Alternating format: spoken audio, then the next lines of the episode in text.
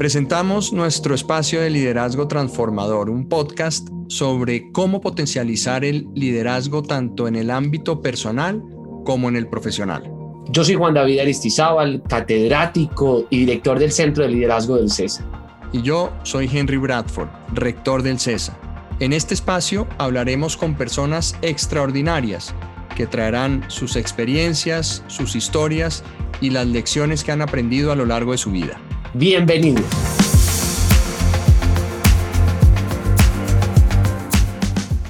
Realmente yo creo que, que las empresas de nuevo están llenas de gente que tiene muy buenas ideas, pero no hacen que las cosas pasen y las ideas se mueren entre ese proceso de crear y el proceso de hacer.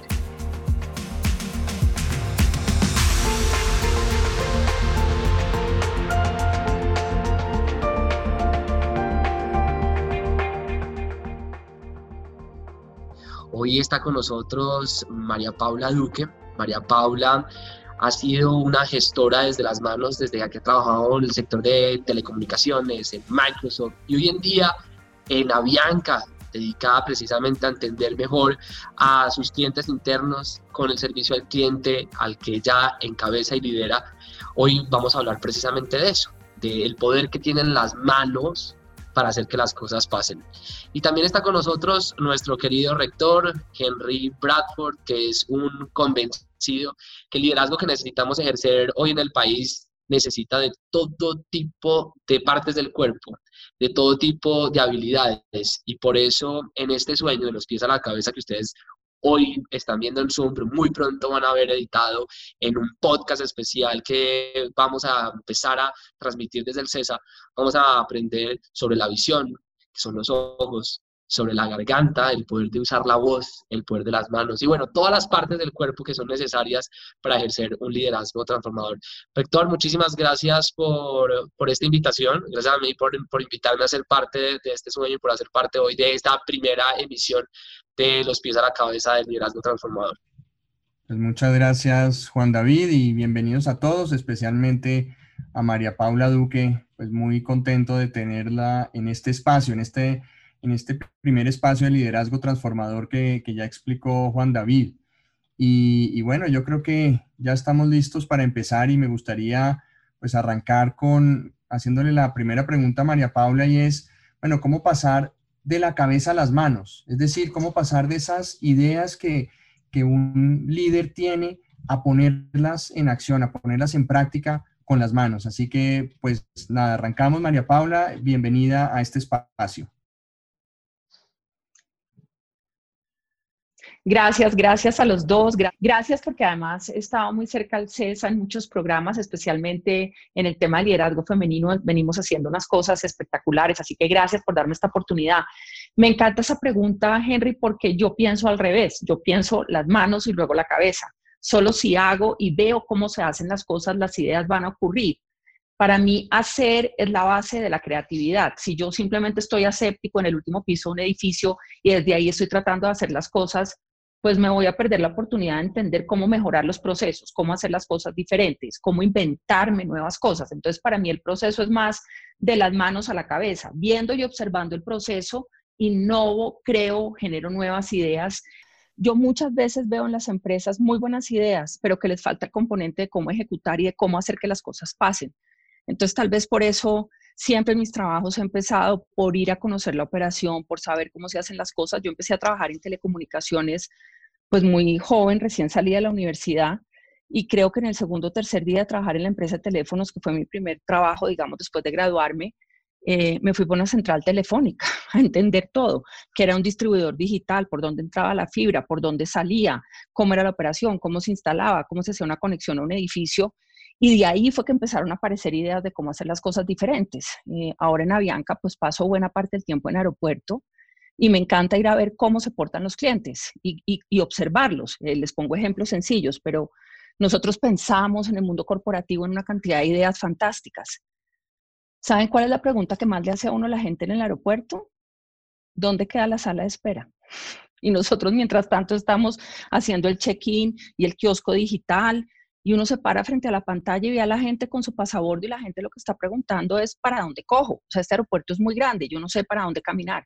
Si uno no usa la, el hacer para cambiar las empresas va a ser muy difícil que solo lo logre desde el pensamiento y las ideas. Hola María Paula, muchísimas gracias. Yo quería que nos contara sobre las mentoras o los mentores. ¿Quién te inspiró? ¿Quién te motivó a ti a tener ese estilo de liderazgo de manos a la obra, manos a la acción? Hagamos que las cosas pasen, movámonos. Bueno, voy a hacer una cuña y es que en mi casa, desde que saben que voy a hacer un podcast contigo, soy más o menos la héroe de mis hijos, ¿no? O sea, ¿cómo así que tú vas a estar con Juan David en una... Tú, mamá, pero ¿dónde conociste a Juan David? O sea, eres el héroe de la generación emigrante de mi, del colegio de mis hijos y todos te siguen y eres como el, el mentor que todos ellos quisieran. Eh, hay muchas, muchas personas que han influido, pero pues yo sí les voy a decir que eso empezó en mi casa. Eh, mi papá y mi mamá se separaron cuando yo estaba muy joven y yo siempre cuento en mis charlas que mi mamá, eh, tal vez al segundo fin de semana de estar viviendo las dos solas, me dijo, este fin de semana te quedas con una amiga mía porque voy a ir a tomar un curso al SENA de mecánica. Yo no sabía pues, ni que era el SENA ni que era mecánica, pero me acuerdo que le dije, ¿y por qué vas a ir allá? Y dijo, porque yo necesito aprender a desbararme, yo ya no voy a estar con tu papá, y si nos pasa algo, yo tengo que ser capaz de desbarar el carro, arreglar la batería, cambiar la llanta, entonces voy a aprender a hacer todo lo que se necesite en el carro para poder andar sola por las calles. Ella entró a trabajar a Colmotores, que en esa época quedaba en Bosa. Entonces yo siempre vi una mujer que hacía, que hacía, que hacía, que, digamos, me acuerdo, ustedes están muy chiquitos, pero eh, el paro nacional en la época en que mi mamá trabajaba en Bosa, tiraban puntillas en la calle. Y yo me acuerdo todavía a mi mamá comprando escobas y el día antes del paro rompiendo con la pierna la escoba y amarrándola al carro que ella tenía, que era un Simca, en las llantas, para cuando ella fuera hacia Colmotores, ir barriendo las puntillas y poder llegar a la oficina em, sin pincharse. Entonces, ahí si ustedes se ven, hay muchas lecciones. Hay una lección de creatividad, hay una lección de sobreponerse, hay una lección de sí voy, hay una lección de sí se puede. Entonces, todo el tiempo estuve rodeada de hay que hacer que las cosas pasen y sí se puede y haz que las cosas pasen. Y realmente yo creo que, que las empresas de nuevo están llenas de gente que tiene muy buenas ideas, pero no hacen que las cosas pasen y las ideas se mueren entre ese proceso de crear y el proceso de hacer. Y a mí me fascina hacer, de verdad me gusta. Entonces, eh, pues hay que arremangarse. A mí cuando a veces estoy en procesos de trabajo me dicen, pero tú si eres hands-on de esos términos de gerencia, y yo digo, no, es que yo lo que soy es hands-on, lo demás viene por añadidura, pero a mí el hacer es lo que me define el qué va a pasar después, es arremangarse y hacer las cosas desde el principio. Y luego, pues he tenido la inmensa fortuna de trabajar con jefes de todo tipo, de todas las, de todas las vertientes de liderazgo posibles, eh, pero he trabajado siempre en cargos donde he tenido que entender la operación desde sus inicios y telecomunicaciones y tecnología, los dos implican saber hacer. Entonces, pues todos en sus modelos han sido mentores muy potentes de vaya, conozca y haga. Y tal vez les diría, el primer puesto duro, duro que yo tuve en la ETV, pues yo digo que yo era ejecutiva clase B. Ve y haces, ve y traes, ve y sacas fotocopias, pero ese ve y haces enseñó un montón de cosas que hoy les digo, sin ese trabajo seguramente mi carrera habría sido totalmente diferente, porque uno entiende el valor de cada trabajo en la organización y el impacto que eso tiene y cómo uno luego cuando tiene un equipo le ayuda al equipo a entender por qué hacer es tan importante. Perfecto, María Paula, muy, muy claro. Y bueno, creo que eh, pues antes de, seguir con la siguiente pregunta, yo quisiera decirle a todos los alumnos, egresados y docentes que nos están acompañando que si tienen alguna pregunta, nos la pueden poner en el chat y pues se la haremos encantados a nuestra invitada, a nuestra líder. Em, bueno, y sigamos con el tema de las manos. Las manos sirven, digamos, para llamar, sirven para guiar, si uno quiere decir hacia dónde, hacia dónde hay que ir. Sirve también como para acoger a las personas cuando están en, dificultades. y creo que para un líder es supremamente importante el trabajo con la gente ¿Cómo ha sido ese, ese liderazgo tuyo de, acercar a la gente y de ponerla a trabajar en un fin específico y con una meta pues muy bien definida? Eso es un camino, Henry. Yo, yo no creo que eso sea como un destino. Uno en cada puesto, en cada empresa, en cada posición aprende de cómo formar equipos de lo que se llama en el mundo de la gerencia de alto rendimiento. Yo tal vez, no sé, hace unos 10 años decidí que yo quería formar equipos felices que si la gente es feliz con lo que hace, eh, los resultados van a llegar. Entonces, pues trato de que compartan sus intereses, que compartan sus anhelos, que sean abiertos tanto en sus debilidades como en sus fortalezas, porque no todos somos iguales en un equipo y no se trata de que seamos iguales, pero que se complementen y discutir todos siempre los temas en los que todos estamos, porque si no se vuelven silos y no hay nada más peligroso en el mundo corporativo que los silos que evitan el trabajo en equipo. Em, a mí, digamos, a mí me interesa, si tú me preguntas, ¿qué quieres tú que diga tu equipo de que algún día es que se divirtieron, que fue un trabajo muy divertido, que tengan un recuerdo agradable, que sientan que se retaron, que aprendieron, pero que eso sea debatido, que haya un acuerdo de, mira, yo quiero retarme en esto, yo quiero aprender esto, yo quiero hacer esto diferente, y no sea quien lidera el equipo imponiendo decisiones, sino ayudándolos a pasar por ese proceso y permitiéndolos formarse, alcanzar lo que quieren hacer y alcanzar los resultados del equipo al mismo tiempo. Yo realmente creo que es más importante un equipo feliz que un equipo súper productivo que viva bien aburrido. Es mucho más importante que el equipo llegue todos los días a trabajar feliz, conectado, emocionado, convencido de lo que está haciendo, a que diga, no, pues yo saco unas super cifras y me va súper bien, pero estoy aburridísimo en mi trabajo. Y creo que eso hace toda la diferencia. Hola, Paula. Eh, nuevas masculinidades una nueva forma de cuidar a los equipos. El liderazgo que, que, que uno te oye e, insistes es, se necesitan unas manos que cuidan y esas manos tienen que aprender mucho de las manos de esas feminidades que los hombres también tenemos que aprender con esas nuevas masculinidades. ¿Por qué la labor de, de liderar es cuidar? Del, líder de hoy tiene que ver con adquirir esa forma de usarlas precisamente para cuidar a los equipos, para cuidar a los demás, eh, para usar la empatía, para mm, eh, estar en tres cosas a la vez. Mira, a mí yo creo que el COVID nos va a dejar unas lecciones muy, muy importantes a las organizaciones del siglo XXI en el tipo de organizaciones que queremos ser. Yo vengo reflexionando mucho sobre qué ha cambiado en las empresas y qué va a seguir cambiando, pero si ustedes se fijan, primero la pandemia democratizó los niveles en la organización porque todos estamos encerrados, no hay oficina del piso 10 ni oficina del piso 1, el presidente de la compañía está en la casa con su familia, eh, yo estoy en la casa con mi familia y eso está generando muchos cambios sociales y organizacionales que son importantes claramente la empatía para mí es fundamental porque uno no puede atravesar por esta pandemia desconociendo el dolor personal y el de todas las personas que están alrededor.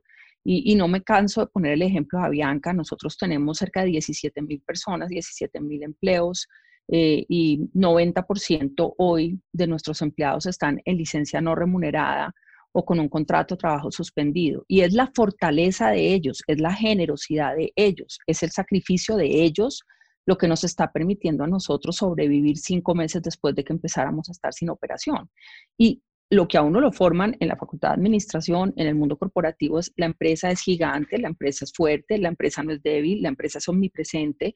Y la pandemia lo que ha mostrado es que es la fortaleza de las personas lo que ha mantenido las empresas a flote y que son las empresas las que están siendo capaces de decir, no tengo caja, estoy en problemas, necesito auxilios, ayúdame para la nómina, estoy ahogado, no tengo cómo pagar impuestos, deme créditos. Entonces, eso voltea la, pirámide de poder y cambia la forma de comportarnos en el ambiente corporativo y nos obliga a pensar de una manera diferente, no ya en mi empleado viene o no viene, sino mi empleado no está acá y qué necesita, qué necesita él, qué necesita su familia. Y ese es un paso más allá de la empatía, porque la empatía es ser capaz de entender que estás sufriendo.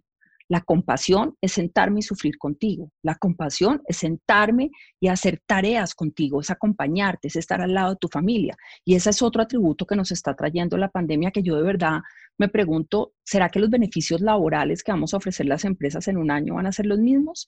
Nosotros durante esta pandemia hemos tenido webcasts diarios con los empleados de todo tipo. Hemos hecho prácticas de mindfulness, hemos hablado de planeación financiera, hemos puesto clases de inglés, hemos tratado de tenerlos conectados de todas las maneras que podamos para que se sientan acompañados. Es la empresa acompañando al, em-, al empleado con otra composición y es la empresa acompañando al empleado y a sus familias porque ya no es solo el empleado, es un núcleo familiar que también lo está apoyando para pasar por estos momentos. Y a eso súmenle la multitarea, el estar en una casa y ser mamá, esposa, eh, trabajadora, cocinar, eh, levantarnos a levantar el niño al colegio, preguntar por las tareas. Y yo creo que el hecho de que hombres y mujeres estemos compartiendo ese espacio juntos durante esta pandemia va a generar en esas nuevas masculinidades que tú hablabas una mente femenina en las empresas, porque las empresas van a ser capaces de decir, oiga, no ponga reunión a la hora de almuerzo porque la gente tiene que hacer el almuerzo. En estos días me leí una entrevista del vicepresidente de Slack, que es una plataforma de comunicaciones que ha crecido mucho, y él contaba que en la pandemia hizo un acuerdo con su señora que también trabajaba y le dijo, ¿a qué horas vas a trabajar tú y vas a estar con los niños? Para yo organizarme y decir a qué horas trabajo yo y estar con los niños y distribuirnos entre las dos las tareas. Y a él le tocó estar de 11 de la mañana a 2 de la tarde totalmente dedicado a sus hijos. Y en una de las conferencias globales le dijo a todos los empleados, si me necesitan, las horas en que yo puedo tener reuniones es de 7 a 11 y de 2 de la tarde en adelante, porque de 11 a 2 yo tengo el full compromiso de atender mi familia porque mi señora a esa hora tiene sus reuniones. Yo creo que esa conversación hace un año no la habríamos podido tener, pero ahora tenemos que estar abiertos a decir, sí, o sea, la gente está haciendo muchas cosas en la casa, va a despertar una conciencia de atraer talento femenino de una manera diferente. Nos van a permitir a las mujeres, a las que estén queriendo tener hijos o esperando un hijo, quedarse en su casa. ¿Por qué no? Porque estamos viendo la confianza laboral de una manera diferente y ahora ellas van a poder quedarse seguramente toda la licencia de maternidad y más en su casa sin tener que sentir que sacrifican su carrera por su desarrollo personal. Y yo les digo con, con felicidad también que yo creo que hoy mi hijo chiquito entiende mejor yo qué hago porque lleva cinco meses oyéndome las conversaciones de negocios, entonces cuando alguien le pregunte, ¿qué hace tu mamá? Pues seguramente no dirá, trabaja en Avianca, sino que dirá, no sé, resuelve problemas o atiende clientes o habla de unas cosas difíciles, lo que sea, pero por lo menos vio qué hace su mamá, una cosa que antes era abstracta y es mi mamá, se fue a la oficina, en este momento es algo práctico, táctico y fácil de aterrizar. Entonces, es, todo esto va a permitir que las organizaciones basados en la confianza, nos portemos distinto, atraigamos el talento de una manera diferente y seamos más humildes, generosos y compasivos con las personas que hacen parte de la organización. Perfecto, María Paula. Y, quisiera entrar un poco más a fondo de esas, esas eh, recomendaciones que, que, nos estás dando como líder. Pues claramente tú has tenido que que afrontar, o, más bien que llevar uno, un grupo de, de, personas grandes en diferentes instituciones, además con, con, retos enormes, me imagino que todo lo que has tenido que vivir en, en, los últimos tiempos, específicamente en Avianca, pues son desafíos muy grandes.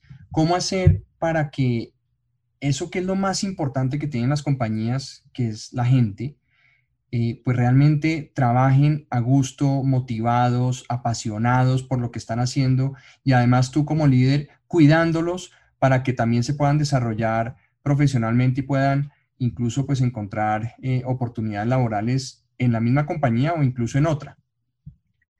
Uy, Henry, eso, eso tiene muchos componentes, eso no, pero yo creo que arranca de arriba hacia abajo. O sea, si uno tiene un, un líder uno que le permita o le dé permisos de tener conversaciones diferentes, que permita abrir el corazón y decir, no sé, estoy aburrido, estoy triste, me siento desestimulado, sin que sea estereotipado, castigado o eh, puesto en la sala de, de, castigo en el People Review anual diciendo, no, es que se desestimuló. Uno necesita un líder con quien pueda hablar en un área de seguridad, de confianza, donde se sienta protegido igual que lo necesita uno. Ahora, entre más arriba en la pirámide corporativa, pues menos hay con quien compartir esas debilidades y, y es más difícil, pero uno sí tiene que entender que no es ser un jefe. A mí a veces hasta la palabra jefe hoy en día me incomoda, o sea, como, ay jefe, yo digo, no me digan jefe, por favor, no me digan jefe. Eh, pero yo creo que la, la, base, uno, es la confianza, es la capacidad de hablar todo, lo que incomoda, lo que no incomoda, eh, tener conversaciones difíciles de manera respetuosa, pero no dejar problemas. Yo siempre, esto me lo enseñó un jefe mío hace años, me dijo, los problemas no envejecen bien. Cuando uno guarda dolores con la empresa, esos problemas van haciendo mella y van dejando dolores de largo plazo que luego son muy difíciles de reponer. Poder tener feedback a tiempo, factual, cuando las cosas están pasando. Poder decir lo que te gusta o lo que no te gusta y llegar a acuerdos. Eso es una cosa que pasa muy poco, pero que es muy potente. Óyeme, eh, ¿Tú qué tipo de jefe pues, o de líder quieres? ¿Quieres mucho control o quieres poco control? Yo, por ejemplo, soy una persona que mucho control me desespera, me, talla. Yo necesito, soy un alma libre, creativa y produzco, pero si siento que están encima mío preguntando ¿y dónde está la tarea? Pues empiezo a, a aburrirme. Entonces yo debería poder tener una conversación con mi líder y decirle, yo entiendo que pues que tú crees que hay que hacerme seguimiento, yo te hago la siguiente propuesta, hagamos seguimientos cada mes, yo te entrego resultados y que esas conversaciones se permitan o se permitan conversaciones de estoy estresada porque en la, en la pandemia no doy abasto y me la paso conectada a reuniones de 7 de la mañana a 7 de la noche. Eh, o que te digan a veces me citaste a reunión a mediodía y pues realmente no puedo, a esa hora tengo los niños en la casa y les estoy haciendo el almuerzo, sin que eso sea un castigo, sin que eso se te vuelva en contra eh, en tu carrera. Em, yo, yo creo que hay que ser capaz de oír lo que uno no quiere oír y ser capaz de permitir las conversaciones que uno quiere evadir. Eh, por lo menos para que haya un espacio de transparencia y confianza en la comunicación, que a mí me parece muy importante. Paula, una, aquí, aquí, hay varias personas que están en distintos semestres, también están profesoras, profesores, y muchas veces la pregunta es uno cómo pide ayuda. Eh, acabas de decir, uno, uno habla con el jefe, lo sienta, eh, pero a veces el reto que se tiene a la hora de estar en el mundo laboral o en el mundo estudiantil es saber pedir ayuda y saber darla. ¿Cómo nos sugieres que alcemos la mano y pidamos ayuda? ¿Cuál es la mejor fórmula para uno tener eso como hábito y sabiendo que pedir ayuda no es renunciar a lo que uno es, es renunciar al ego, pero que pedir ayuda es necesario para la carrera de uno como estudiante, como ser humano y como profesión, decir, necesito ayuda. O dar la mano y decir, venga, hay una ayuda. Así como lo estás diciendo, solo que a uno le enseñan a ser superwoman y a nunca reconocer debilidades y a decir que es capaz de todo, pero uno tiene que poder decir, no sé, y uno tiene que poder decir, no puedo, o uno tiene que decir, estoy cansado. Y les voy a poner un ejemplo, pues sin nombre, pero me pasó recientemente. Eh, Avianca es una empresa con una operación que demanda presencia permanente y eso es complejo y cansa. Eh, y entonces, además, eh, yo tengo un dicho en Avianca y es que en Avianca uno no puede decir gracias a Dios es viernes. Nosotros decimos, oh por Dios, es viernes, porque todo pasa los viernes. Los viernes llueve más en Bogotá, los viernes hay más demora en los aviones, los viernes hay pelotera en redes sociales. Em, y entonces teníamos que hacer un trabajo el sábado y llamamos a una persona del equipo y ella, por no decir no puedo, estoy en un tema familiar complejo, no puedo, dijo, ok, yo. Y pasaban las horas y el trabajo no llegaba. Eh, y finalmente, pues llegó un día después. Mm, y yo hablé largo el tema con ella y le dije, se vale levantar la mano y decir, hoy no puedo, realmente hoy no puedo, por favor que alguien del equipo me cubra. Eh, busquen a alguien que me pueda ayudar pero de verdad uno lo enseñan como que uno tiene que decir a todos sí. Yo, yo me acuerdo en mis primeros meses en Microsoft, yo venía de telecomunicaciones, pero tecnología es otra cosa. Eh, y una cosa que me sirvió mucho fue buscar otra persona de mi mismo nivel que me ayudara con la adaptación a la cultura. Entonces busqué un peer mentoring, que es una persona del mismo nivel del grupo directivo, eh, hoy me río, me acuerdo de esas anécdotas, pero por ejemplo en Microsoft todo pasaba con una plataforma que se llamaba M-Sales, que era la que corría la información de ventas diarias y a mí ese Excel pues me atropellaba. Yo abría la máquina y corría el M-Sales y decía, esto no me da, no me cuadran las cifras. Eh, y entonces iba y le decía, estoy perdida, o sea, realmente no entiendo por qué esto que estoy haciendo mal. Entonces estaba en un ambiente de confianza porque era alguien del equipo directivo, no necesariamente era mi jefe, llevaba mucho tiempo en la empresa y entonces me ayudó, y, entre otras cosas me contestó, me dijo, usted no se preocupe por hacer el Excel de M-Sales. Yo le digo quién tiene los mejores M-Sales en Microsoft y usted pídaselo y usted simplemente lo actualiza todos los días. Y yo llevaba tres semanas tratando de hacer mi propia hoja de cálculo. Em, entonces, yo, yo creo que uno se vale decir, no sé, ni les digo los primeros meses en Avianca que es llena de siglas y uno no entiende ni una palabra de lo que le están hablando pues hay que decir, perdón, ¿de qué están hablando? No entendí, me perdí en esa conversación, ¿qué tema es ese? Para poderse poner al día eh, y preguntar, y preguntar, eh, pues a mí me enseñó mi profesor de filosofía que la ignorancia es la ausencia de conocimiento en un sujeto capaz de él. Así que cada vez que me siento ignorante, me acuerdo dos cosas. La primera es capacidad de conocimiento. No quiere decir que no lo tenga, es que no tengo la información. Entonces, levantar la mano y decirlo, yo creo que es un atributo de, la gerencia de hoy en día y es algo que las organizaciones agradecen. Es preferible decir a tiempo no sé que equivocarse por no haber preguntado qué puedo hacer.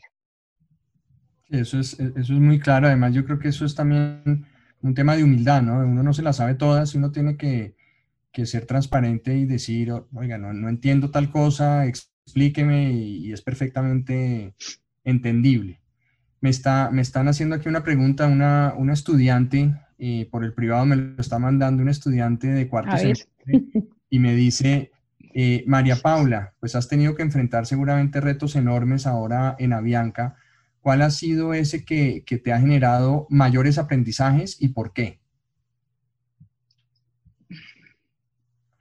Ahora, yo, te diría, pronto no es solo uno, pueden ser varios, pero... Sí, sí. Yo pensé que era la huelga, honestamente, Henry, hasta que llegó el COVID, yo pensé que, que la experiencia de la huelga había sido la que más fibras me había tocado, porque la huelga, la huelga me tocó fibras en lo personal. Yo, yo creo que nadie quiere pasar por una experiencia como la que nosotros pasamos, eh, de además una división entre los mismos empleados de la empresa. Una huelga duele mucho, duele mucho y genera muchas heridas a largo plazo. Eh, pero fueron 54 días de aguante y de no darse por vencido, donde además hay que decir, estoy cansada. O sea, hubo un día en que yo literal le dije al presidente Bianca, de verdad, ni todo dormir hoy de verdad. O sea, yo mañana vuelvo a estar y al pie del cañón, pero necesito un día en que mi mente se salga del ruido, piense y vuelva. Por favor, dame el espacio de entregarle la bandera a alguien de mi equipo por 24 horas y yo me descontamino y vuelvo a entrar. Em, y obviamente el COVID, que fíjense cómo la huelga era de cero operación a ir subiendo operación. Y este fue de full operación a bajar a cero en dos semanas en un escenario en el que ni siquiera pensábamos que eso iba a pasar, con unas implicaciones financieras eh, gigantescas, con retos muy distintos, porque cómo mantienes conectados a los empleados, cómo les cuentas todo lo que está pasando en la empresa. Les pongo ejemplos de planeación solamente. En la industria de aviación se planea seis meses antes las rutas. O sea, uno entra aquí y entonces le dicen, ya nosotros en este momento deberíamos estar planeando lo que se llama el itinerario de summer del año entrante, seis meses antes. En COVID ni siquiera podemos planear 15 días antes. Hoy nos dijeron si iba a haber vuelos internacionales, cambie todas las variables y organice rutas para dentro de 15 días. ¿Cuál seis meses? ¿Cuál planeación de summer? Es la semana entrante. O sea, rete todos sus principios de planeación y de la industria. Em, entonces, desde lo personal, yo creo que, que, que las dos han dejado mucho y, y desde el, digamos, desde el aguante. Yo creo que las dos han sido, eh, sea capaz, resilientes, ¿sabes? El otro día me explicaban que me pareció una metáfora muy bonita, em, que la diferencia entre ser resiliente y pasar por una crisis es que si está lloviendo uno se para debajo y dice, está lloviendo. Ser resiliente es decir, está lloviendo, sacar el paraguas, ponerse debajo y decir, ok, está lloviendo, tengo un paraguas, la lluvia pasará y yo ya hice lo que tenía que hacer, que era poner un paraguas. Entonces, las dos, bueno, yo puedo hacer un diario de crisis, como digo yo, o sea, de verdad lo voy a escribir porque Avianca ha tenido unos años de verdad con todas las crisis de todo tipo que ustedes se imaginen, de gobierno corporativo, de huelga, de operación, eh, pero de todas y cada una, la gran lección es toda crisis es una oportunidad. ¿Y qué voy a hacer distinto cuando salga de esta crisis? Yo creo que esa, esa es la pregunta que todos nos tenemos que hacer en medio del aguacero, la tormenta, el rayo, el paraguas hay que decir, cuando deje de llover, que voy a hacer distinto cuando cierre el paraguas. María Paula, ahorita hablabas de dormir y es una cosa que, que, es importante porque cada vez más eh, la ciencia demuestra la importancia de dormir. Por ejemplo, el último estudio en, digamos, con grupo de control en varios colegios de Estados Unidos antes de la pandemia, lograron que los estudiantes ingresaran a clase no a las 8, como allá suelen entrar, sino a las 9 y media. Y en los colegios donde se hizo ese cambio de horario, los estudiantes durmieron más y sin cambiar al rector, sin cambiar profesores, solo aumentando las horas del sueño, los resultados de lenguaje y matemáticas aumentaron. Hicieron ese mismo ejercicio en las escuelas militares, en varios centros y campos militares de los Estados Unidos y cada vez más se empieza a demostrar que una hora más de sueño es una hora de un cerebro mucho más funcional, más productivo y más creativo. Eh, ¿Cómo, cómo lograr reconciliar, producir mucho? Eh, y acá tenemos, como te decía, profesores, estudiantes, egresados que nos van a estar oyendo. Eh, en, en, ese mito que hay en América Latina y en Colombia, que el que madruga, Dios le ayuda, cuando realmente es el que tenga el cerebro descansado, puede ayudar mejor. Pues yo soy del grupo El que madruga, Dios le ayuda. Yo soy súper madrugadora. Yo arranco el día a las 5 de la mañana, pero fíjate que, por ejemplo, tengo un acuerdo con mi equipo en eso. Ellos saben que yo a las ocho y media estoy desconectada porque me duermo a las 9 como una marmota. Pero a las 5 estoy viendo si hubo algo que pasó y si hubo eh, alguna cosa que tenga que contestar. Entonces ellos saben que ellos me pueden escribir hasta las 12 de la noche sin ningún problema y que yo voy a estar contestando eh, entre, pues nunca les contesto cinco y media si no es urgente porque me parece una falta de respeto. Yo duermo, dormía antes de la pandemia, tuve un par de episodios eh, de meses muy difíciles de dormir y quiero decirles que descubrí Calm, que es una aplicación para meditar y meditar realmente me ha acompañado durante la pandemia y yo pensé que era imposible meditar. Yo soy hiper energética, súper alegre, vivo haciendo cosas, me muevo todo el día. Eh, y yo no sé si ustedes se leyeron o vieron una película que se llama Eat, Love and Pray. Yo me leí el libro y me vi la película, pero la anécdota acaba que ella va a la India y entonces entra a aprender a meditar y hace así y dice en el libro que ella pensaba que llevaba una hora meditando y cuando se dio cuenta llevaba un minuto meditando. Entonces yo decía, Dios, me va a pasar lo mismo. Eh, cuando empecé a levantarme a las 3 de la mañana consistentemente, que me despertaba súper alerta, que eran 6 horas de sueño y no 8 o 9, que es lo que yo espero, dije algo estaba pasando. Después he leído que efectivamente la pandemia ha afectado de manera importante los niveles de sueño porque estamos más tiempo en la casa, ocupamos más los espacios donde normalmente dormimos, el cuerpo está produciendo más cortisol y eso evita que durmamos bien y fui a dar a calma. Y entonces empecé a meditar y llevo cuatro meses de práctica de meditación, de mindfulness diaria, con disciplina, diaria antes de pararme la cama, hago mi meditación de 10 minutos. Em, pero yo soy del club de las 5 de la mañana, a mí me rinde mucho el día. Cada quien decide cómo quiere trabajar. Yo tengo en mi equipo personas súper nocturnas eh, y sé que no las molesto temprano porque se acuestan tarde y trabajan hasta tarde y duermen hasta tarde. Y otras que son súper madrugadoras. Y se vale hablar ese tipo de cosas en el equipo también, ¿no? No es que todo funciona como funciona el jefe. Uno también tiene que ser adaptable y flexible para entender cómo trabaja su equipo. Yo personalmente soy, pues a mí de verdad me tiene sin cuidado si están dormidos o despiertos a la hora que estén mientras los resultados lleguen y estoy encima preguntando a qué hora te levantaste, a qué hora te dormiste. Si veo que mandan un correo a las 3 de la mañana, pues hago un chequeo de, oye, ¿estás bien? Eh, ¿Estás teniendo algún problema de sueño? Incluso un día tuvimos una conversación en un grupo nuestro sobre el tema de sueño y cómo poder mejorar los niveles de sueño porque sabíamos que todos estábamos cansados y, y con problemas de sueño y yo sí les digo durante el día hábil yo no pierdo un segundo. O sea, voy en el carro, contesto llamadas, si tengo 10 minutos entre una reunión y otra, hago una tarea que tenía pendiente, pero no dejo pasar un segundo que tenga de alguna tarea que tenga pendiente por hacer. Bueno, perfecto. Voy a hacer una pregunta que está aquí en el chat, está abierta, la hace Martín, dice, ¿cómo se genera sentido de pertenencia en la empresa? Linda pregunta. Perdón, voy a cerrar aquí una puerta para no tener ruido. Esa es una gran pregunta. Yo soy como un estandarte de las marcas. Yo a donde llego me pongo la camiseta, la chaqueta, la calcomanía. Creo fielmente que uno lleva su marca a, todas partes, pero creo que hay un factor fundamental y es cuál es el sentido propósito de esa empresa y cuál es el sentido propósito en mi vida personal. Eh, a mí, a mí laboralmente, me hace falta el sentido propósito. Si yo voy a una empresa donde ese sentido propósito no está, seguramente me va a costar mucho más conectarme. En Microsoft, pues era la visión de Bill Gates, que era, ¿no? Pues súper inspiradora, un PC en cada casa, eh, hacemos tecnología para llevarla a millones y transformar el mundo a través de la tecnología. Y en Avianca, pues conectamos a América Latina haciendo realidad sueños de empresas y personas. Eh, y uno ve eso cuando uno está en un avión. Miren, yo, yo me conecto con cosas tan sencillas como esta. Eh, yo tengo a cargo todo el tema de redes sociales, entonces tengo cierta paranoia de los videos y de todo el tema de servicio. Y un día me monté al avión y adelante mío iba una niña con el celular grabando todo. Yo dije, Dios santo, o sea, aquí qué va a pasar. Entonces me acerqué, le dije, mucho gusto, yo soy María Paula Duque, trabajo en Avianca, eh, ¿puedo ayudarte en algo?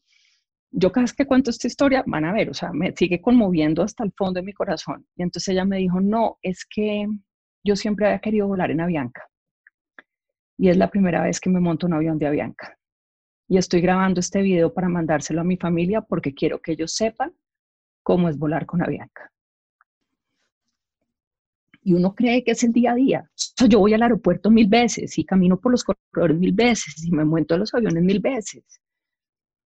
yo la abracé, obviamente me senté con ella, le dije, ven, siéntate, o sea, me encanta tu historia, cómo hiciste, cómo volaste, tal, y entonces me dijo, no, pues porque sale una promoción y me pude montar, pero estoy feliz de poder montar en Avianca. Pero el cuento es, si uno no entiende el poder que una empresa tiene de transformar a alguien, así sea por media hora, que puede ser un vuelo Bogotá-Medellín, se está perdiendo la oportunidad de su vida de conectarse con la razón de ser de su empresa. Y eso hace toda la diferencia, toda. Paula, tengo otra pregunta y esta, eh, yo creo que es eh, de, manera como volviendo a, a, los 20 y es, ¿qué te gustaría haber sabido a los 20 años? Yo no me he ido a los 20. Yo soy una millennial, no me importa lo que diga el resto. yo no me voy a dejar sacar de ahí. eh, ay, ¿saben qué pasa? Que es que uno vive toda la vida pensando para adelante y no pensando en el día a día y en lo que está viviendo. Eh, ¿Qué me hubiera gustado saber a los 20 años? Difícil, ¿no? Porque seguramente no, yo no, no cambiaría nada lo que vivía a los 20. Yo estudié Derecho, pero como digo, yo no me quedé así, porque pues he hecho muchas otras cosas, no solamente Derecho, y aún hoy si me preguntan, volvería a estudiar Derecho, eh, con lo que sé hoy, para poder entender más, devorarme todavía más la teoría, mil cosas em, que hay hoy. Nunca me hubiera imaginado a los 20 años que iba a trabajar en lo que trabajo, nunca pensé en a los 20 años estar en telecomunicaciones ni en tecnología, que es el sector que adoro, amo, me apasiona. Eh, y en esa época, pues digital, mi querido Juan David era el dedo. Pasé las páginas de los libros porque pues Google era una cosa que estaba a tres años de empezar a aparecer como un buscador, pero no había un mundo digital como tal. Yo creo que hubiera querido aprender más valor, eh, van a ser muy importantes en la vida laboral. La humildad, por ejemplo, creo que es muy importante. La calma, la paciencia, em, entender a otros, oír a otros, escuchar a otros. Yo creo que uno de los 20 quiere demostrarle a todo el mundo que uno es súper bueno, que uno sabe un montón, que uno se esfuerza una cantidad y de pronto hubiera gastado más tiempo yendo a otros que eran muy buenos, que sabían una cantidad y que me hubieran podido explicar muchas más cosas y haber sido más tolerante. Sí, más inteligencia emocional, ahora que lo pienso. Ese es como el título, como más inteligencia emocional y menos racional. Yo creo que el rector tiene otra tenía, pero hay una, hay una que nos hace una estudiante, eh, María Paula, y es, en las últimas semanas, digamos, la vida privada tuya, hay, hay, gente que se ha metido en tu vida privada. ¿Cómo has logrado tú separar tu rol, digamos, ejecutiva de una compañía y teniendo algo que no escogiste, eh, teniendo un hermano importante en el país? Sí, eso me golpea a mí doblemente. Eh, y te voy a decir por qué, porque yo soy una convencida de liderazgo femenino y tal vez en mi tercer o cuarto slide de mis conferencias de liderazgo en tacones hay una palabra así de grande que dice de. Y el de es no se dejen llamar algo de alguien. no se dejen llamar algo de nadie.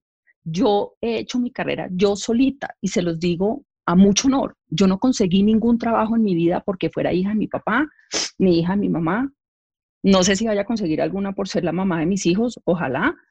Esa sí me gustaría que ellos me consigan puesto, pero yo he odiado el de toda la vida. Entonces, tener la hermana de, eh, antes de estas dos semanas, yo le hubiera contestado a cualquiera, no, no, venga, yo le digo, él es el hermano mío y no al contrario, pero, es difícil, es muy difícil. Yo en las discusiones que he tenido, porque yo este tema lo hablo abiertamente, incluso en reuniones de empleados de Avianca, donde me preguntan que cómo defienden la empresa, cuando ese es un argumento que sale, yo les digo, mire, que él sea mi hermano es un hecho de la naturaleza que yo no puedo negar. Y pues si no lo voy a negar a estas alturas por estar en esta discusión pública. Que el hecho de que él sea mi hermano genere algo a favor de Avianca es algo que quien lo diga lo va a tener que probar. Porque yo, em, pues estos son detalles, pero o sea, yo llegué a Avianca en el 2016 a través de un proceso de selección y en ese momento él ni siquiera estaba pues en un cargo público, visible y expuesto. Cuando fue elegido, yo llené, nosotros somos una empresa inscrita en bolsa y eso tiene unas connotaciones legales de gobierno corporativo. Henry me entenderá muy bien en lo que les estoy diciendo. Yo automáticamente, de que era candidato, llené un conflicto de interés a la organización, reportado formalmente, diciéndole aquí existe un conflicto porque pues hay un cargo y hay un señor y aquí hay un tema de gobierno Colombia. Eh, pedimos un concepto a una firma de abogados, adaptamos la estructura de Avianca, gobierno colombiano no me reporta a mí, no tiene nada que ver conmigo, yo no asisto a ninguna reunión que tenga que ver de gobierno, asisto a reuniones de Avianca, donde Avianca tiene un representante que soy yo, como es la Junta La Andy, donde he tenido el privilegio de estar con Henry. Cerré todas mis redes sociales, soy honesta con ustedes, o sea, yo tengo Twitter con candado desde marzo o febrero, me duele mucho, pero, y no volví a leer. Yo, me acuerdo siempre, mira, hay una frase del maestro Chandía, que eh, yo la adoro, creo que es del maestro Chandía, que dice, lo que usted dice de mí, dice más de usted que de mí y me afianzo desde lo que yo soy. Todos los días por la mañana, mi misma, tú has llegado aquí por esto. Mi misma, tú trabajas con estos valores. Mi misma, lo que tú has logrado no te lo van a quitar. Y tu tranquilidad mental que te permite dormir nueve horas, menos aún. Entonces, Ahí acabas de mencionar al maestro Chandía. Hay otra pregunta que nos hacen y es... Hay otra buenísima, el maestro Chandía. Ah, entonces, allá iba. Y si tenías una otra frase o un libro recomendado eh, por esa línea. Aquí están preguntando que... Uy, yo tengo frases y libros. Yo parezco una lista de refranes. En mi carrera tengo mantras. Eh, como yo trabajaba en el mundo corporativo tanto tiempo, es que la historia de la niña me dejó conmovida todavía. Hay una que me encanta y es, señores, esto es con Dinamarca y no Dinamarca, porque es que la gente vive trayéndole unas recetas de otros mundos y es que en Australia hacemos esto y en Austria hicimos esto y en París hicimos esto y yo en algún momento les digo, venga, esto es con Dinamarca. Y como diría el maestro Chandía, Dinamarca y Cundinamarca son cosas diferentes, porque yo sí creo que uno tiene que ser pragmático y tiene que saber em, cómo funciona el mundo. Eh, otra que uso mucho es ritmo y movimiento, y es rápido, rápido, o sea, no dejemos que las cosas se nos queden paradas, el compromiso es hacer, hagamos y hagamos rápido y produzcamos eh, resultados rápido. Tengo otra que es el escritorio tiene dos lados, eh, y esa es una lección muy, muy linda que me enseñó un jefe mío que se llama Fernando Paneso. Un día en alguna reunión, salimos de la reunión a hablar del tono de la reunión de qué había pasado, y me acuerdo que él me dijo, te vas a dar cuenta en tu carrera que el escritorio tiene dos lados y que uno nunca sabe qué lado va a estar sentado. Y es verdad, uno nunca sabe. Entonces, ¿eso a qué te lleva? A tratar de tratar siempre a la gente con respeto, a oír al otro, a ponerte en los zapatos del otro y a entender que tú puedes ser el que esté sentado donde está el otro. Libros, pues mi casa está llena de libros, yo he sido una lectora devoradora, entonces pues leo literatura, leo gerencia, leo mucho de telecomunicaciones, eh, leo mucho, subrayo, guardo frases, em, leo mucho el liderazgo femenino, mucho. Eso es una cosa que se me ha despertado profundamente en los últimos años, digamos, en los últimos cinco años de mi carrera. El tema feminista me ha invadido las, el cerebro, la mente, las manos. Entonces leo mucho de líderes femeninas, leo mucho de mujeres y sus historias. Em, y sí, yo uso mucho refrán en el día a día, no los he apuntado todos, pero ahí te dije una listica como de los que, de lo del escritor tiene dos lados.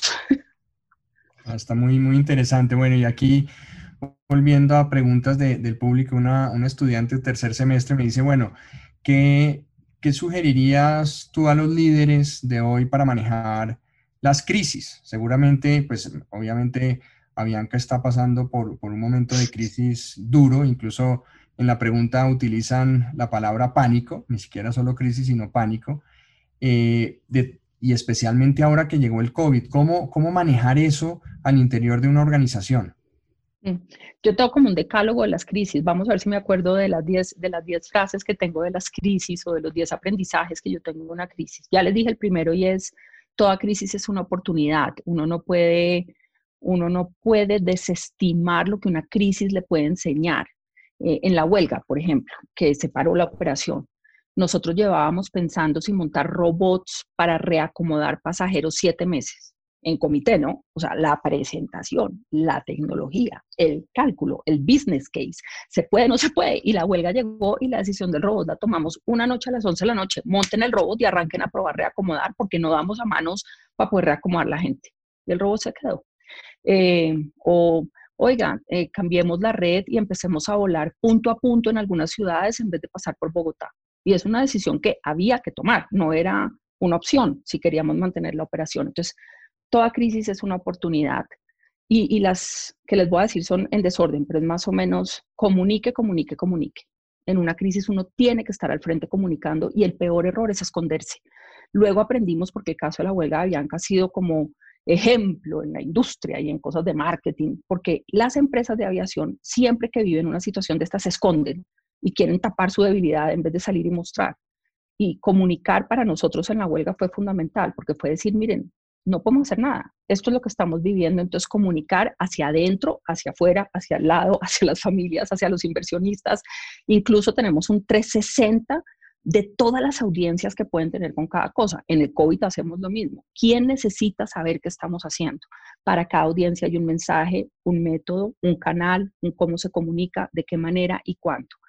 Eh, el importante no es usted, es el afectado porque las empresas siempre hablan, yo estoy sufriendo una crisis, no, te explico, tú no estás sufriendo una crisis, tu cliente está sufriendo una crisis, el importante es tu cliente, cómo lo vas a reacomodar, qué opciones le vas a dar, cómo vas a dar el bono, cómo le vas a permitir redimirlo.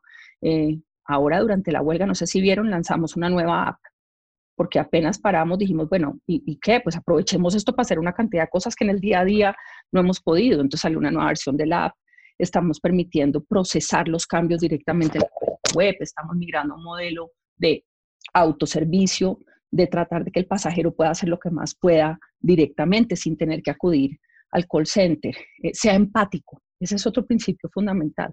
No solo usted no es el importante, sino entienda qué le duele a la otra persona, qué necesita que usted le cuente, cómo necesita que usted se lo cuente.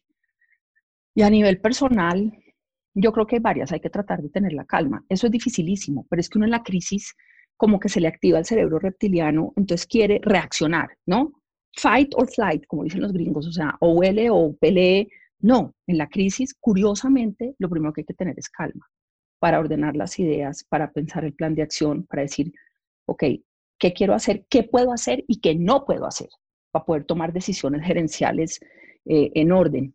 Y luego hay que sentarse y aprender, que eso es una cosa que uno nunca hace. Uno pasa por la crisis así, bueno, se acabó listo, el día así. No. Entre el día que se acabó la crisis y el día siguiente, hay que sentarse y decir, muy bien, ¿qué aprendimos? ¿Qué hicimos diferente? ¿Qué queda asumido por esta organización de aquí en adelante y que vamos a olvidar y que queda atrás? Yo de verdad, cansan mucho, eso sí les digo, cansan mucho. Yo hay días en que digo, ay, pero por Dios, o sea, de verdad, ¿por qué esto, pero puesto en retrospectiva también digo, forma, educa, saca temple, saca cuero, pues o sea, ayuda a la fortaleza. Alguien está preguntando que la frase del maestro Chandía, yo creo que es del maestro Chandía, eso decía mi papá, no estoy seguro, pero era, lo que usted dice de mí, dice más de usted que de mí. Es una gran frase, porque uno no está insultando, no está diciendo nada, está poniendo en su sitio al que está diciendo. Tú ahora, tú ahora hablabas eh, con, con, esta respuesta que, que, me diste o que nos diste sobre el tema también de la planeación y pues obviamente en las empresas eh, estamos acostumbrados o más bien estábamos acostumbrados a que las planeaciones se hacían a mediano y largo plazo, pero en, en, en esta situación de pandemia, es una pregunta que también me, me mandan aquí por privado, en esta situación de pandemia pues todo esto cambia. Esa planeación a futuro, pues ¿cómo se debe hacer? ¿Cuáles son esos aprendizajes frente a mm. las planeaciones dentro de una organización como Avianca? Pues la primera es que planeación a mediano plazo va a ser al año entrante, a la vacuna. ¿Cuándo será? No sé, pero digamos, todos pensamos cuando haya vacuna, porque asumimos que se van a remover muchas cosas de la operación y que vamos a poder crecer al mismo ritmo y em, yo, yo, se van a reír, pero hay un libro que yo me leí de Jean-Claude Besudo que se llama Improvisación Estratégica. Eh, que esta es una anécdota súper bonita que me, me, lo regaló después de ir a Microsoft a una presentación que nosotros teníamos PowerPoint y todo elegantísimo, viene el señor Besudo, nuestro cliente, había tour, y entonces el señor Besudo se sentó, nosotros pusimos el PowerPoint y él dijo, uy, no, no, no, no, no, qué ojo, me invitaron a una de esas reuniones de misión, visión, principios y valores o van a hablar conmigo. O sea, entonces llevábamos armando la presentación, no sé, seis semanas para que todo fuera perfecto. Primer reto, hay que hablar más con la gente en vez de tener tanta presentación. Yo a veces digo, venga, esto es Power People, esa es otra frase, esto es Power People y no PowerPoint. Dejemos de pretender que el modelo esté perfecto. Sobrevivamos. O sea, en este momento hay que pensar en la semana entrante, para efectos nuestros en 15 días. ¿Cuáles van a ser las rutas en 15 días? Y pasamos de una planeación de seis meses para los itinerarios del año entrante a estar planeando cada 15 días, en baches de cada 15 días. Otra anécdota. Nosotros el fin de semana del 14 de febrero, que mi jefe actual, que es eh, relativamente nuevo, cumplió en Avianca un año en julio, tuvo por primera vez a todo su equipo directivo nuevo, nos llevó a un retreat de planeación estratégica. En estos días cogí el cuaderno, lo que íbamos a hacer. O sea, el COVID dejó guardado todo lo que habíamos dicho que queríamos hacer en ese momento y nos está obligando a replantearnos todas las variables del negocio, todas. Cómo hacer las maletas, cómo, miren, el servicio a bordo, no sé si vieron, ayer salió una circular que dice que en vuelos internacionales vamos a tener que repartir la comida por letras en el avión y no por filas. Eso cambia toda la operación porque yo voy a tener que pasar y repartirle a la K, pasar y repartirle a la E para que todos coman a destiempo. O sea, eso, eso cambia todo el modelo de catering a bordo eh, en un avión. Entonces yo creo que más que planeación, de aquí a la vacuna vamos a vivir en modo reacción, adaptación. Para Paula, ¿cómo han hecho ustedes para la competencia? Em, ¿Cómo le han dado la mano a la competencia? ¿O cómo han sentido que la competencia les ha dado la mano a Bianca? Estoy pensando.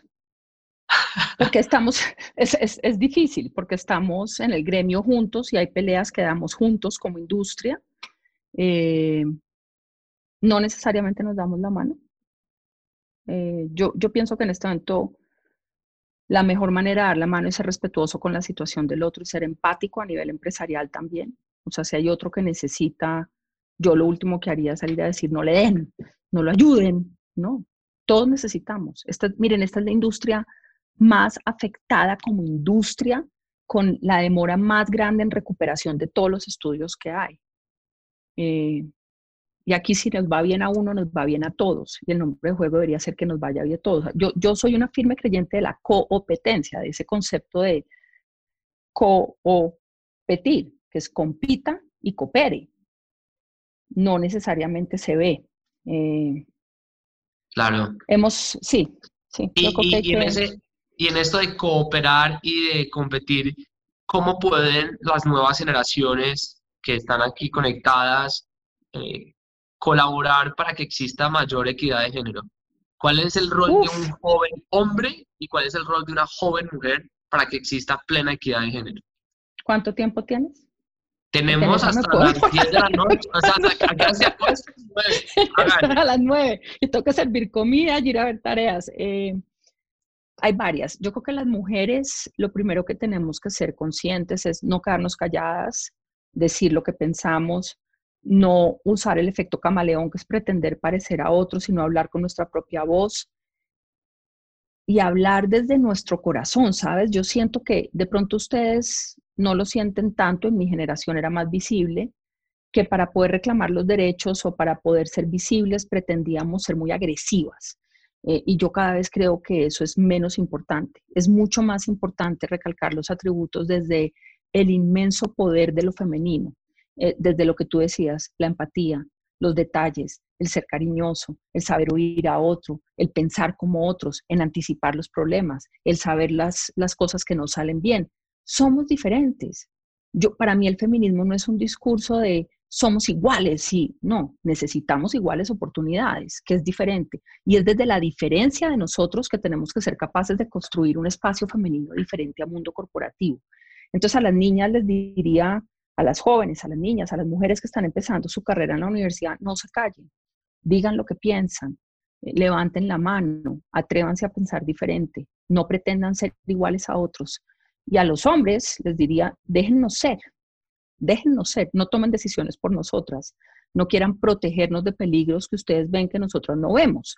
Y eso les voy a poner un ejemplo en el mundo laboral. Y Henry seguramente está conmigo en ese comité de equidad. Creo, Henry, que estábamos juntos eh, cuando hablamos de un ejemplo de uno de los afiliados que dijo que no quería mandar a una de las ingenieras a una mina porque la ingeniera estaba embarazada y que él cómo iba a hacer para mandar a una ingeniera embarazada a la mina.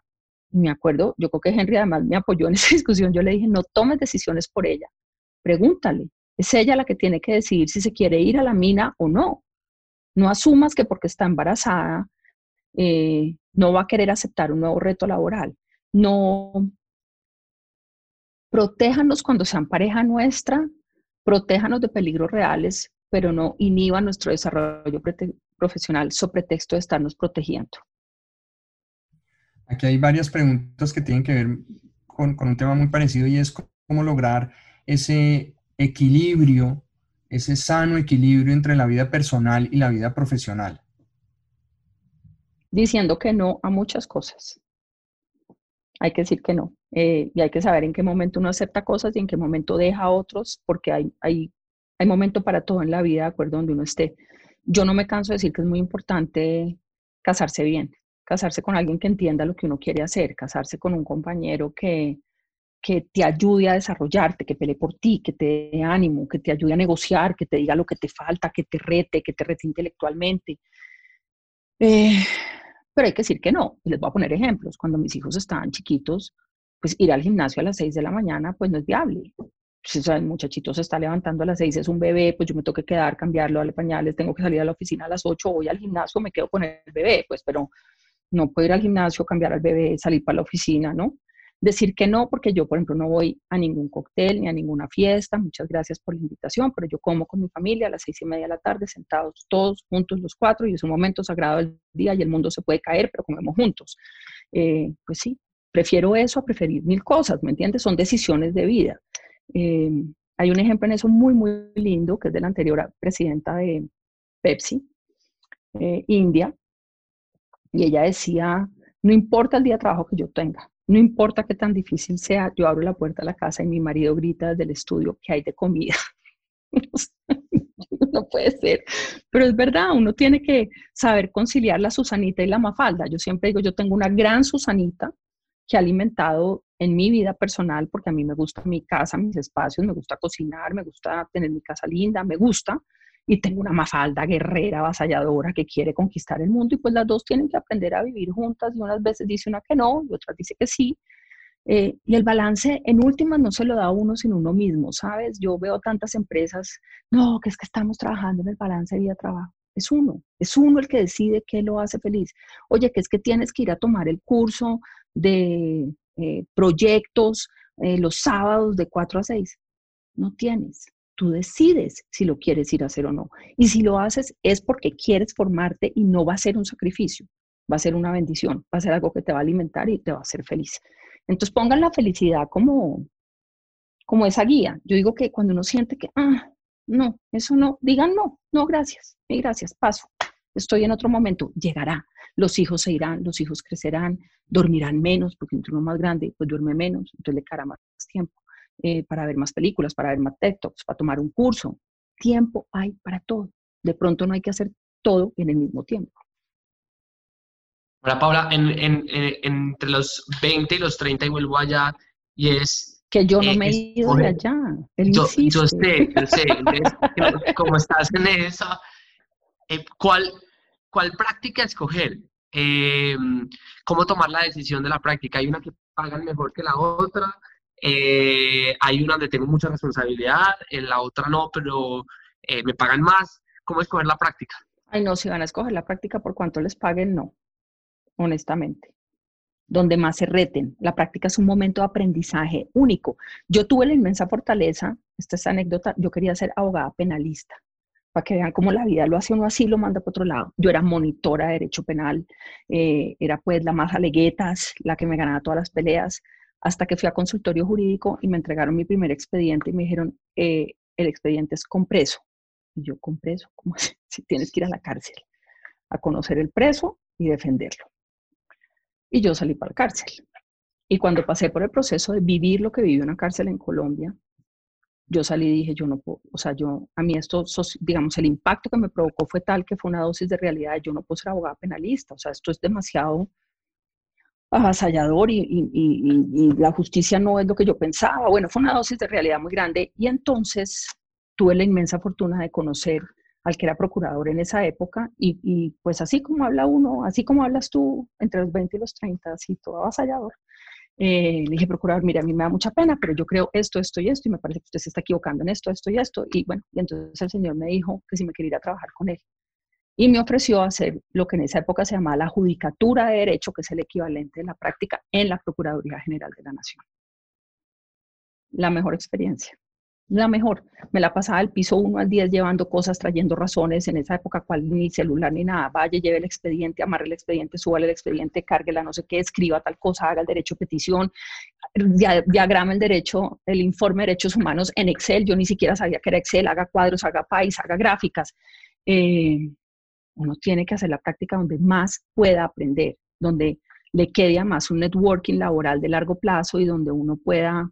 Y tómensela con calma y esto me atrevo a decírselos porque yo siempre he tenido personas en mi equipo es fantástico. Sí, entonces un día llegó uno y me dijo, ¿te puedo pedir uno a uno? Y yo le dije, claro, pídeme. Llegó a mi oficina, se sentó. Mira, es que yo quiero hablar contigo porque yo creo que yo ya aquí cumplí mi tarea. Y yo me acuerdo que yo lo volteé y lo miré y le dije, ¿no te parece que tu tarea es graduarte? Primero pues gradúate. O sea, calma. ¿Cómo que acabaste tu tarea? Llevas cuatro meses, estás aprendiendo 80 cosas. Y además me acuerdo que le dije, Bill Gates no va a dejar la presidencia de la empresa, entonces pues te recomiendo que tengas calma, porque a donde Bill Gates no vamos a llegar tan rápido. Pero el cuento es uno con el afán de que ya, que yo pude, que pasé, no disfruta el hoy y todo lo que estaba haciendo que era fantástico. Entonces me senté y dije, estás cambiando las escuelas, estás haciendo implementación de Office 365, estamos conectando la, escuela, la escuela de Río Claro usando White Spaces, que es una tecnología que no se ha usado nunca en Colombia. ¿Cómo que ya acabaste lo que venías a hacer acá? Si apenas estás empezando. Dime qué reto te hace falta y yo te doy ese reto. Pero no definas que acabaste tu práctica porque ya hiciste tres cosas y estoy listo para el siguiente. Sí, me... Y, y, y, y, hablando de eso y sacar el reto más para poder cumplirte con la, que lo he dicho, con el tiempo, ¿cómo sacarle más provecho entonces a la universidad? Eh, pues, estoy en quinto semestre, estoy en cuarto semestre, ¿cómo sacarle mucho más jugo a, ese proceso de la vida en el que muy pronto vamos a poder volver a salir a fiestas y eso se va a poder pero cómo sacarle más provecho al contenido, a los profesores eh, y a una escuela de negocios como el CESA que tiene profesores que están en el mundo real, están practicando, tienen profesores que todo el día están investigando sobre la practicidad del tema. Aquí está Alexander y María Andrea, que los veo conectados en gobierno corporativo. O sea, acá eh, eh, el CESA es un, lugar súper pertinente para hacer que las cosas pasen. ¿Cómo, qué recomendaciones darías tú si uno está en poner una materia y ojalá el profesor no esté aquí? Está de, está el matemática. estadística, que es bien divertida. o estadística. ¿Cómo se saca más provecho al CESA? ¿Cómo sacarle más provecho a este momento de la vida? Mira, yo, yo no sé cómo sea hoy. En mis 20 y en mis 30 los estudiantes eran muy mal negociantes. Y yo decía, uno paga un montón de plata por la matrícula y disfruta cuando no va a clase. Uno paga un montón de plata por la universidad y le parece fantástico que el profesor no vaya. Y yo honestamente creo, como dice el famoso adagio, el talento no es suficiente. Eh, y cuando pienso en eso, pienso en Michael Jordan que era el mejor en básquetbol y entrenaba siete horas diarias. El talento no es suficiente. Hay que estudiar, hay que esforzarse, hay que sacar cada minuto disponible para rumbear, sí, para ir a fiestas también, para hacer networking también, pero mientras estén en la universidad, abran su cabeza como una esponja y desen la oportunidad de preguntar. Si me, ahora me acabas de hacer pensar en una pregunta que me hiciste antes, ¿qué hubiera querido hacer diferente a los 20? Haber preguntado más, haberme atrevido a preguntar más, haber levantado la mano y decir, no entendí. O sea, de verdad, usted me está diciendo no tiene un flujo que yo entienda. Eh, recomiéndeme algo, lléveme a esta reunión, levanten la mano, métanse en todos los proyectos. Miren, cuando yo estaba en los Andes, un día salió, varias veces he hecho eso en mi vida y de verdad que funciona. Eh, salió un letrerito que decía curso en crisis y comunicaciones, lo da un señor eh, que todavía es consultor en ese tema. yo dije, ay, qué delicia ese curso, pero yo no tengo plata para ir a ese curso. Entonces fui, lo busqué en la universidad, le dije, mucho gusto, yo me llamo María Paula Duque, yo estoy estudiando y yo quiero tomar su curso, pero yo no tengo plata para pagar su curso, entonces quiero preguntarle si yo puedo asistir como asistente suya. Y me deja entregar las fotocopias y me deja entrar a las carpetas y yo le sirvo el tinto, lo que usted necesite. Pero yo lo único que quiero es oír las conferencias sobre comunicaciones y crisis. Luego me fui a estudiar Inglaterra a hacer un posgrado.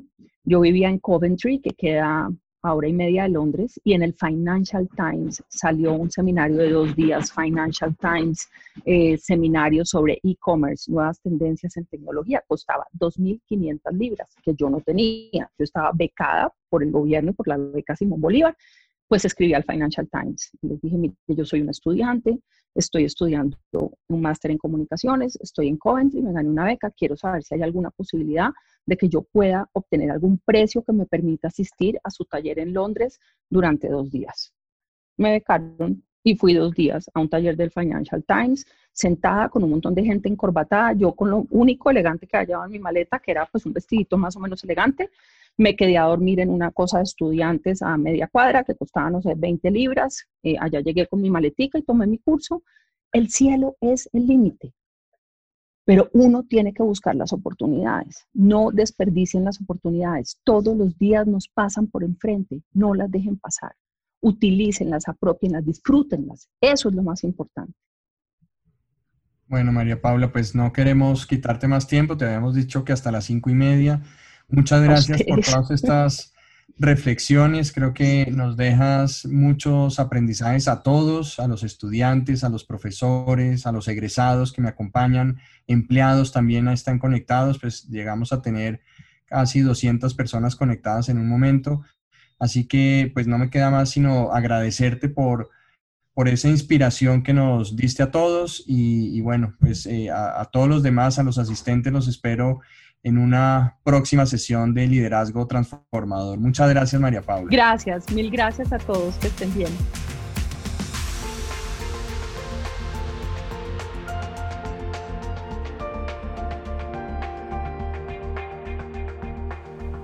Liderazgo entendido desde las manos. Una lección muy importante que nos deja María Paula es la importancia de hacer, de ejecutar, de llevar las cosas a buen fin. Yo estoy de acuerdo con que en las empresas hay muchas buenas ideas, pero poca capacidad de ejecución. Y creo que eso es cierto no solo dentro del ámbito laboral, sino cierto para muchas otras áreas, lo académico, lo político, lo social. Si yo me llevo algo de esta conversación, es la importancia de materializar los sueños, de usar las manos para liderar.